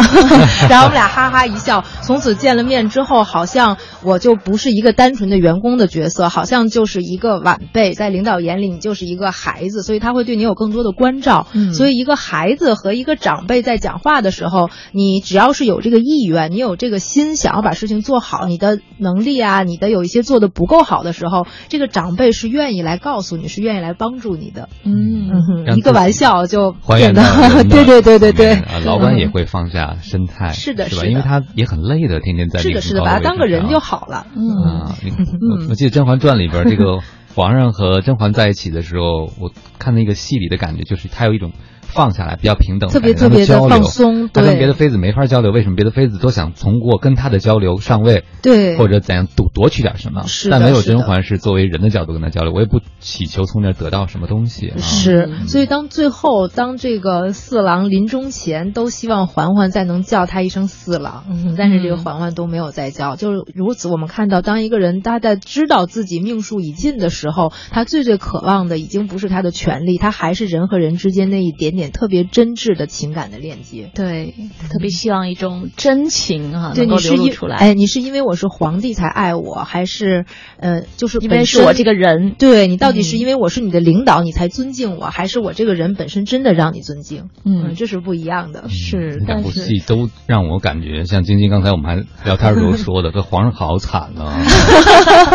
所 以领导很孤独的。嗯，可是我不知道从明天开始，在电梯间当中有多少人会天天揣着两瓶 两瓶乳酸菌饮料 进入电梯啊，等待一个机会。就这种情感链接，其实也是没有必要刻意的，对对对去做的哈。嗯，而且很多时候，我觉得人和人的之间的那种吸引、那种默契的达成，未必是你们走的有多近，嗯就是你的人格魅力让他觉得啊，你是一个可信的人，一个真诚的人，我们是一类人，是的自然而然这种情感链接就建立。起来了。包括在这两部戏当中，大家都发现了说，当有的时候这个甄嬛的对手像华妃他们遇到一些事情的时候，当皇帝去问他说：“你觉得这个事儿怎么处置好？”这个时候，甄嬛她真的能够体谅这个皇帝。所以我们说要跟领导拉近距离，怎么最好的？办法，如果说有技巧的话，那就是我们在职业角色当中真正体谅他的不容易，为他分担，为他分忧。所以，当这个皇帝真的问甄嬛说这件事该怎么处理，这个时候甄嬛她并没有说以一己私利说啊，我可算有一个机会，我一句话皇帝也想办你，那我干脆再、再加把油，然后这个我的这个对手就除掉了。他没有，他他是真的先把自己的恩怨放下，而是站在皇帝的角度去权衡这个时候处置华妃合适不合适。前朝会不会因为这个这个这个，呃，这个年羹尧啊，他们这个战功会不会导致他这个朝廷的不稳定？他是先为皇帝考虑，然后这个时候给他一些建议，而这样的一种建议，这个皇帝绝对是领情的。哎，可能当时皇帝没有想到，凡是能站在他角度考虑问题的人，都有做皇帝的潜质。对，其实就是这样的。所以，当你变成领导的左膀右臂的时候，领导就变成了残废。呃，也是说明内功还是很重要的，的对吧？就是你能够以领导一个思维，你们是能沟通的，哪怕嗯你们并不是老在一起，但是他只要一跟你说话，就能得到和别人不一样的反馈，是这个关系也就近了。对，所以换位思考不是说我假设我是皇帝，而还用我的思维方式去说皇帝的话，而是把我真的放在那个皇帝的位置，放在皇帝思考问题的方式里去思考这个问题。嗯所以如果能够做到这一点的话，帮领导去分分忧，帮他去在公司整个的一些。布局上一些重大的利益上去做一些权衡，哪怕有一些，呃。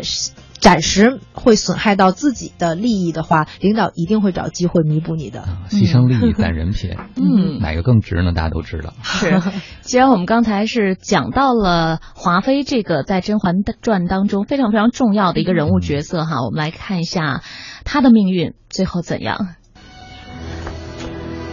嫔妾领罚，是因为娘娘奉帝后之命代执六宫事务，公道自在人心。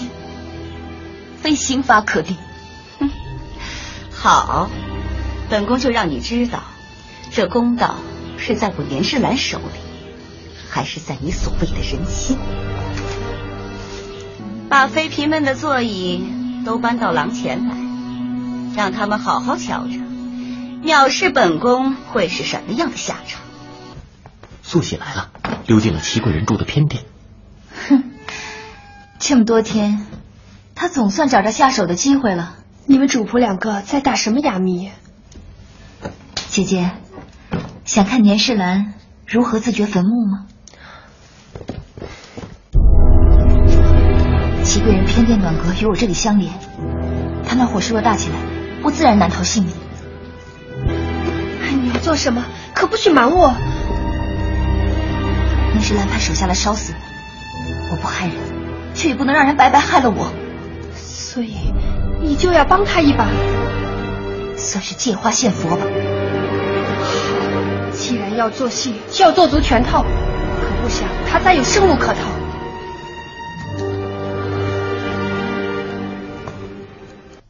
哎，我们刚才听到的这个片段呢，展现的就是曾经在后宫红极一时的华妃，而且呢，权力也很大，在皇上面前也非常的得宠，但是最终却没有落到一个好的下场。您怎么评价这个人物？嗯，华妃这个人吧，她我觉得有有这样几点：第一，她实在是，嗯，这个。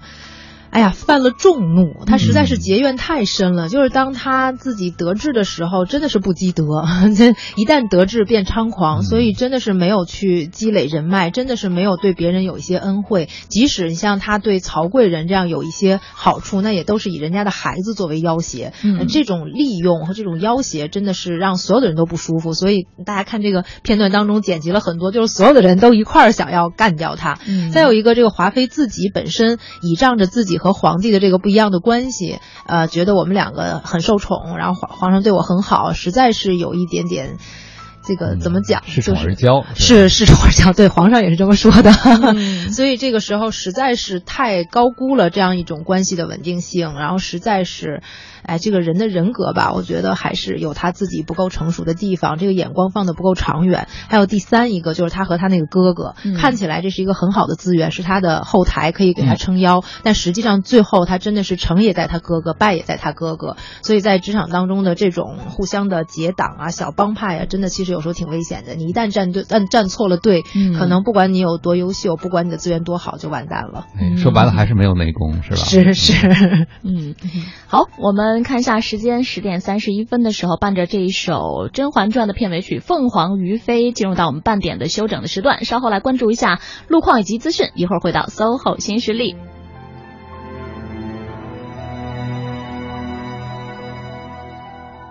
旧梦里希望是迷离春花秋月里。努力看花，水中望月，飘来又浮去。觉来有声君去，无语翻云覆雨里。最两情相惜，两心相依得来复失去。时代河有歌，待应有心待相惜。望长相思，望长相守，却空留金玉里。一情相悦，一心相许，一生相偎。愿无不相忘，怨不相负，又奈何恨与情？得非所愿，愿非所得，看命运嘲弄造化游戏，真情诺诺。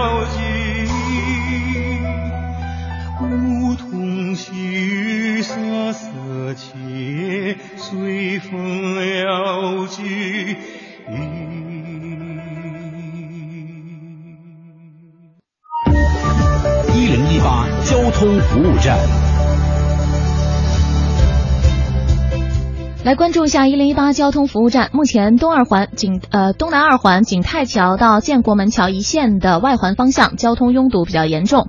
另外，东三环分钟寺桥到光华桥的南向北，以及农展桥到长虹桥北向南都是车多，行驶缓慢路段。东四环四方桥到红领巾桥南向北方向有车辆断续排队等候的情况。另外，通惠河北路二三环之间进出京的进京的方向，呃，交通严重拥堵，也建议各位司机朋友提前选择广渠门外大街来绕行。建国路、京通快速路一线的进城方向也是有车辆断续排队情况的，您可以提前选择朝阳北路或者是相邻的路线来绕行一下。好的，以上就是这一时段的交通服务站。锁定一零一八都市优先厅，掌握时事动态。四元桥奔驰北京中心提醒您：一零一八都市优先厅马上开始。优先听。大城小事早知道，都市资讯优先报。这里是一零一八都市优先听。接下来我们来关注一组财经消费新闻。外汇局昨天表示，二零一五年我国跨境资金流动总体呈净流出态势，四季度流出压力较三季度有所缓解，跨境资金流动风险总体可控。中国人民银行数字货币研讨会昨天召开，并提出要进一步明确央行发行数字货币的战略目标，争取早日推出央行发行的数字货币。全国社保基金理事会昨天发布消息，根据测算，去年全国社保基金年投资收益率有望突破百分之十六。今年基础设施、科技创新类企业都可能成为投资的主流选择方向。北京市国土资源局近日发布消息，“十二五”期间，北京市共落实保障性安居工程用地四千一百六十六公顷，按照平均容积率一点八计算，可保障一百零二点四九万套保障性安居工程用地需求。二零一五年中国奢侈品市场年度报告昨天发布，报告显示，全球男士服装、腕表。配饰、箱包销售量都出现大幅下跌，其中我国内地奢侈品销售销售额去年也出现了明显的下滑。好的，资讯丰富生活。以上是由张局编辑、精心播报的《一零一八都市优先听》，欢迎搜索关注“都市之声”微博、微信，更多图文，更多精彩。四元桥奔驰旗舰店开年聚会来袭，即日起，凡到店保养维修客户均可获赠二十一升原厂机油，保险维修尊享价值三千元，整车翻新。详询四零零零六六八六六八四零零零六六八六六八。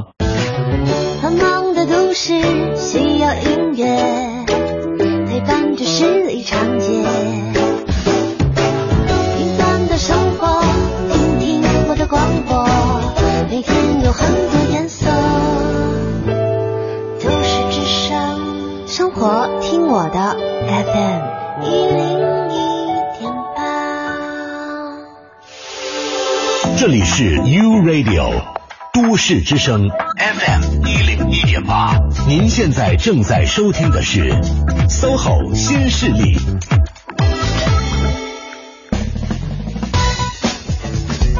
十点三十八分的时候，欢迎你持续的将调频指针锁定在了中央人民广播电台 u Radio 都市之声 FM 一零一点八，正在为你带来的节目是 SOHO 新势力，我是晶晶，我是王斌。我们的嘉宾呢是一位职场心理专家，同时呢也是对《甄嬛传》《芈月传》都非常了熟于心的哈一位刘先义老师，您好，大家好，嗯。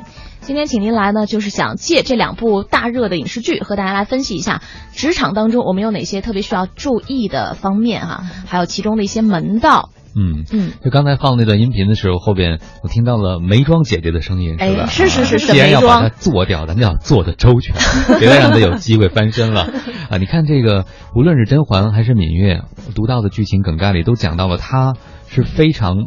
好多人愿意帮忙他，甚至愿意为他去付出很多的代价。他们是怎么做到的呢？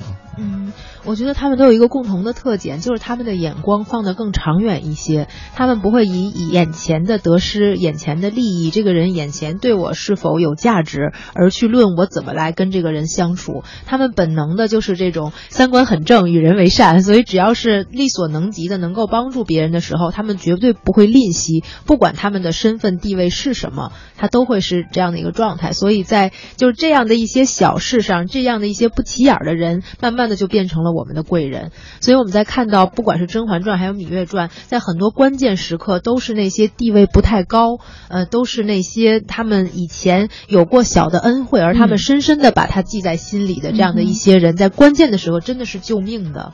嗯，这让我想到了这个我们的另外一嘉宾曾经说过，他觉得。公司里有个很重要的人，就是董事长或者公司老总的前台秘书，很重要。对，我同意，因为他可能会问说：“哎，今天老板高兴吗？”呃，或者说在递送材料的时候，能把它放到一个合适的位置那一摞材料里边。是是这样，你看那个《甄嬛传》当中的那个呃苏培盛，嗯，然后包括秦秦王身边那个大监，他们真的到最后都是非常关键的角色。他们和领导的这个朝夕相处，从小就跟他们在一起，对他们的性情脾气特别特别的了解。所以不管是皇后娘娘啊，还是这个皇后，最后对这个这个苏培盛，就是对呃这个 皇上周围这个这个。太监不太把他当回事儿，觉得他只是一个怎么怎么样的时候，最后你看就是这样，就是最后喊臣妾做不到，做不到的时候 就真的是做不到了。嗯，但是我们看到，不管是甄嬛还是芈月，对皇上身边的人，对这些做事情的人，对这些没有太高身份地位的人都非常的尊重，嗯，对他们都是非常的友善，呃，而所以他们这样的一些人格也赢得了这些人的欣赏。所以到关键的时刻，可能不是出于利益之间，我到底要如何站队，而是我发。自内心的控制不住，我真的就要想帮他一把，我真的一定要凭良心说话。所以有的时候在关键时刻，当我们身处危机的时候，不是有多少人为我们说好话，如果有一个人能说一句公道话，也许我们的危机就化解了。嗯，特别是那些有影响力的人的是这样的，对，是这样。而且他们的这种，他们的这种人脉。到关键时刻可以帮助他们的人，并不是他们提前经营出来的，而是他们广结善缘。是的，是的，对，就这样就拓展了自己的人脉。嗯哼，不功利啊，不管这个公司现在位置是什么样的人，只要是我的同事，我就会非常尊重他。最近也看到了无数，因为互联网嘛。年轻朋友兴起的速度特别快，我也会发现有的年轻人写帖子说终于雪耻了，他以前前任的主管来找他求职了，哦。就好多。因为现在你会发现，比如说九零后也有已经当中曾顺在创业公司，可能走的位置已经比较高了，发现他的下属比他年龄会大，居然还是以前虐待过他的，还是职场新人的时候，还有一个特别解恨。这样人说的真的是这个风水轮流转啊，不知道在职场上你下一站会遇到谁。嗯嗯嗯，而且我觉得甄嬛和芈月呢还有一个共同。的特点就是他们都非常的能够领会自己老板的心思，就是帝王们的心思哈，呃，这样一来呢，自己的地位确实在皇上也好，或者是大王也好，心目当中就变得特别的牢不可摧。那我们作为职场人来讲，在这方面是不是也有可以向他们学习的地方？就是我们如何来更好的领悟到。老板的真正的意图，嗯，老板只有一个最最重要的意图，就是希望自己的企业好，希望自己的公司好，嗯，所以这是重中之重。不管我多喜欢你，你要损害我企业的利益，可能也是没有商量的，嗯，这个私人关系永远都没有办法在老板面前去取代对于一个企业的利益，因为对于一个老板来说，如果他不能带领企业盈利，不能经营好他的企业，这这是不道德的，所以这是他的重中之重。所以不管是甄嬛还是芈月，实际上他们虽然是很能体察大王啊、皇帝和老板的这个心意，去做一些这样的一些表述，但实际上他们确实是真的帮了这个皇帝的，他们确实还真的是让这个朝局更加的稳定，还确确实实的是做了一些。呃，对于整个的国家，对于江山社稷有好处的事情，所以这个真的是王道，是硬道理。哎，就不光是说好听的，对吧？嗯就不光是给一瓶酸酸乳这么简单，而是真的去做些什么。因为老板是要看你工作的，我们是来雇你做事情的。是的是的们私人关系很好，但是你对我的事情没有推动，我可能。在我的评价体系里，你也是不够有价值的。是是，是但我可能不喜欢你，不过做这事儿就缺不了你，你对我依然是重要的人。嗯，就是不能恃宠而骄。虽然你很重要，就是德才要兼备。尤其是很多人说说，在很多企业里面啊，光有本事还不行，你还要这个人人际关系还要处理的得当。嗯，但是从我的感觉来讲，我觉得这几年在企业当中啊，这个工作能力可能会变得越来越重要。嗯这种互相之间的人际关系，慢慢在企业里面有弱化的趋势。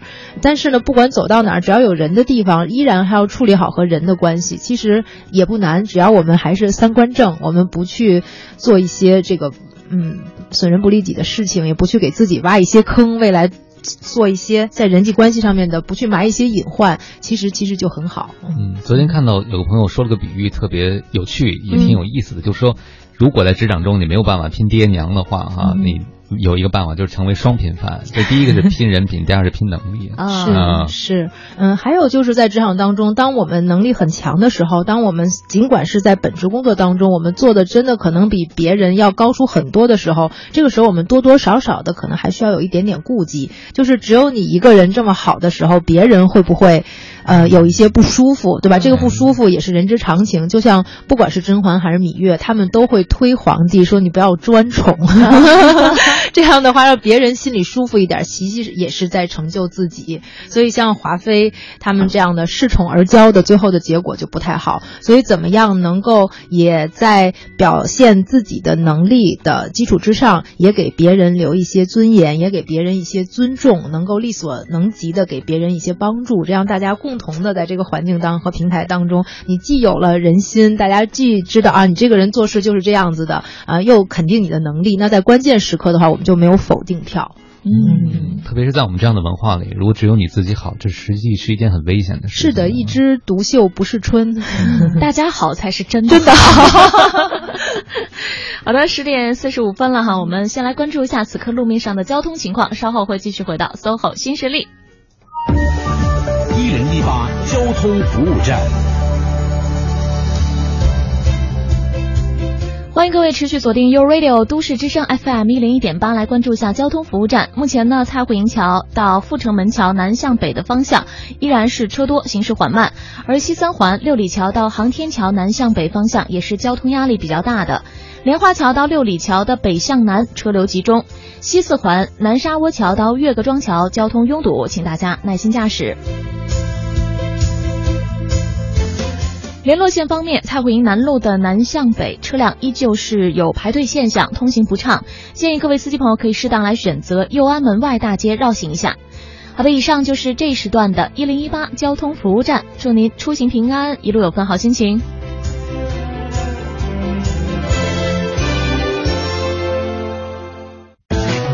繁忙的都市需要音乐陪伴着十里长街，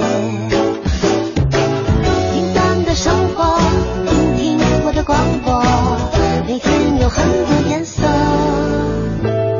都市之声，生活听我的 FM 一零一点八。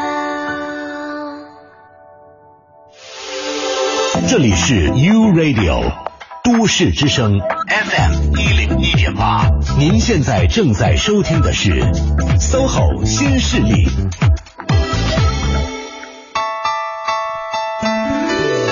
各位好，欢迎回来，正在陪伴您的这个声音来自 SOHO 新势力 U Radio 都市之声 FM 一零一点八，我是王明。各位好，我是晶晶。这边呢有一位叫做单超的朋友哎向刘老师提了一个问题哈。对，他说过年了，我想坦白一下自己，我是一个胆小的人。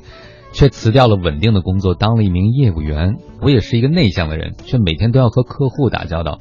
我嘴很笨，也得和各单位的领导沟通工作。其实每天都干着自己不舒服甚至害怕的事情，两年了也没有坦然下来，那怎么办？嗯，呃，我不知道这位朋友的年龄是什么样子哈。我个人是这样看的：假如说您还没有超过三十岁的话，您的职业的发展方向可能还没有完全固定下来，那么跟自己较较劲儿，把自己不擅长的这样的一些能力去发展一下，呃，我觉得不是一个坏事儿。尽管现在的这种不舒服，每天的这种不容易，那在未来可能会是一个很好的积累和资源。但是，假如说您已经超过三十五岁，呃，但是我个人的建议。就是没有必要跟自己去较这个劲儿，所以我们要评估一下我现在最大的优势是什么，我们是不是有机会把我最大的工作上面的优势发挥出来，呃，然后呢，把这么多年的积累去把它变成我们在职场上当中的价值，嗯，但是从这位朋友的形容来说，如果他是一个胆小的人，我觉得他可能不会辞掉一个稳定的工作；如果他是一个内向的人，他可能没有办法到现在还在坚持和不同陌生的人在打交道。就像他说的，他虽虽然有一些困难，虽然有很多的难处，但是他依然在坚持。所以，也许他对自己的很多的。这种优势很多，自己潜在的一些特质还没有真的看到，所以我我觉得他不是一个胆小的人。嗯，这朋友叫善超，我能不能把你的名字拆解，叫善于超越自己？反正他正在干这个事儿。两年的时间能坚持下来，我觉得你已经很成功了，非常不容易。他是不是总觉得自己居然还有一丝丝害怕，自己没有像最棒的业务员一样嘴那么灵，是吧？他就会觉得好像还不够成功。其实你已经，但是他能做两年，已经有一定有他自己的道理，否则。则的话，不是他要不要坚持，而是早就被这个职业所淘汰掉了。老板辞退了。是的，嗯，所以可能您身上有一些你自己都没有发现的闪光点，现在找一找自己的这些优势。让自己更自信一点吧。对，就比如说你当初为什么辞掉稳定工作要当业务员？业务员吸引你的地方是什么？这和你现在自我发现的优势匹配吗？如果不匹配，你还可以再规划呀，对吧？是。既然稳定的工作你都敢辞，业务员不能辞吗？我 不是所有你辞职，但是得想好了，规划一下自己的人生。有的时候真的就像那个丑小鸭的故事一样，你就是。进入了一个不太适合你的情境，你就特自卑，对吧？但是丑小鸭最大的特点是它自己本身是一只白天鹅，它一直认为自己是一只丑小鸭，所以当它看到我是白天鹅的时候，它就真正还原成了本来的自己。所以我不知道这位朋友对自己胆小呀、内向啊、不善于干这些这些事情这样的一些评价，他的自我评价和客观的别人对他的评价是否匹配，他们之间是否有偏差？所以我觉得可以对对标，或许在我们大部分人人的眼里和你对自己的评价。当中是有一些不一样的，对他觉得自己丑小鸭，但我们看都是白天鹅呀。是的，是，所以如果是具有这样特质的人，往往能够在职场当中逆袭成功啊。在《芈月传》当中呢，也有这样的一个人物角色，那就是。被网友们称为战国奇男子、职场技能王的，最后逆袭成为宰相的张仪。对，那我们就来说说这个人物好了。他怎么就最后就成为这个职场技能王了？他的身上到底都具备哪些技能？哎呀，张仪最大的技能就是巧舌如簧，他太能说了。所以张仪最大的一个职场技能就是谈判的技能。他不用动一兵一卒，他就可以搞定很多事情。所以张仪在谈判的过程当中，他真正遵循了一个我们在谈。谈判当中说的最最重要的原则，就是只要是谈判，绝不妥协，除非交换。啊，他永远都有自己的这个这个底线，所以说我们不妥协是坚定自己的底线，然后除非交换，就是我们要达到双赢。所以张仪在每一次这个谈判的过程当中，他都能够把自己抽离出来，不是站在我的利益点上去说我要什么，呃，然后怎么怎么样，他是可以把自己抽离出来，做到价值中立。这个价值中立并不是没有价值观，所以他在一个中立的角度，充分的、真的、客观的去知己知彼，知道对方要什么，知道我要什么，这样双赢的谈判才能够谈得下来。所以这是张仪最大的本事。我们很多人都在说知己知彼，但是很多人没有办法。真的客观的评价自己和对方的这个优势和劣势的，嗯嗯，这是他最最牛的地方。这个知道自己知道别人都是件特别难的事情。但刚才刘老师讲到了双赢，嗯，我几年前看到一本关于讲谈判的书里就讲到了，说我们在谈判中要坚持双赢。很多朋友也知道这句话，但你会发现他谈判进行不下去，嗯，是为什么？他说我一定要找出一个双赢的结果，但对方不跟我双赢 怎么办？其实这个书的第二句话就是，如果不能双赢，就不用跟他谈了。对，就很多人就被逼上梁山，就说这怎么可能双赢？对方就想他一家独大，我怎么跟他谈？嗯那就是像刚才刘老师讲的，不能双赢就不能谈了呗。是，只有双赢才接着往下谈。那你什么生意都要做，那就麻烦了，你可能也做不到。是要有所为，有所不为。是，所以这个双赢的背后也有取舍在。是的，对，但是前提是你要了解对手，也要了解自己。嗯，我又想回到刚才那位叫单超的朋友身上，我觉得你可能是对自己了解的不够多。哎，其实你也可以问问你周围的同事啊，或者你能相信的、接近你的人，让他们给你照照镜子，说说你的优势是什么，对吧？他们会觉得你更擅长做什么。呃，每一个人生职场的规划，我觉得有点像下跳棋，它不是一步到位的过程。是你尝试两年这个，可能再试试那个，就能知道答案了。但这个朋友是不是对自己的期望特别高？你看，我辞掉了稳定的工作，我这么胆小，所以我一次就要跳到一个我满意的。但实际上，我觉得他已经完成了一个飞跃。实际上，我们每一个人初入职场的时候，假如说是一盘棋，这个企业是一盘棋，那么每个人可能是一个围棋子儿，嗯也就是我们本身没有一些规则来怎么用我，我把自己搁在哪个位置上，你就要去做哪个位置的工作。但是这位朋友实际上他辞掉这个工作，自己去做自己想要去做的事情，他其实已经把自己变成了一颗象棋子儿，嗯就是我不是不能随便码的，我有我自己的规则，然后我这个子儿我只能是这样走的，所以他在不断的让自己增值。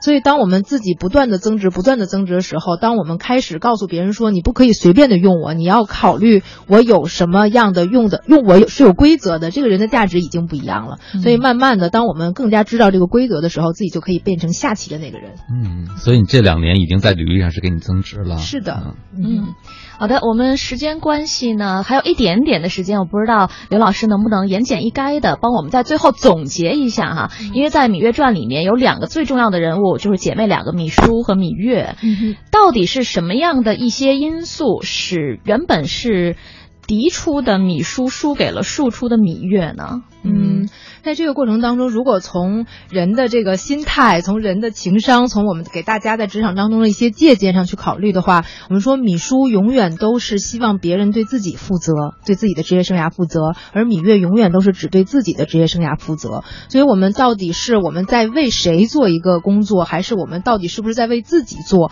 这个是完全不一样的。所以，芈姝一直在想，我是嫡公主，她一直在说的就是我是嫡公主，然后我才是皇后，我才我的儿子才是这个嫡子，嫡还才是怎么怎么样。嗯所以，他一直把自己的职业生涯放在了一个被别人给予的位置上，嗯她永远都不真的对自己负责。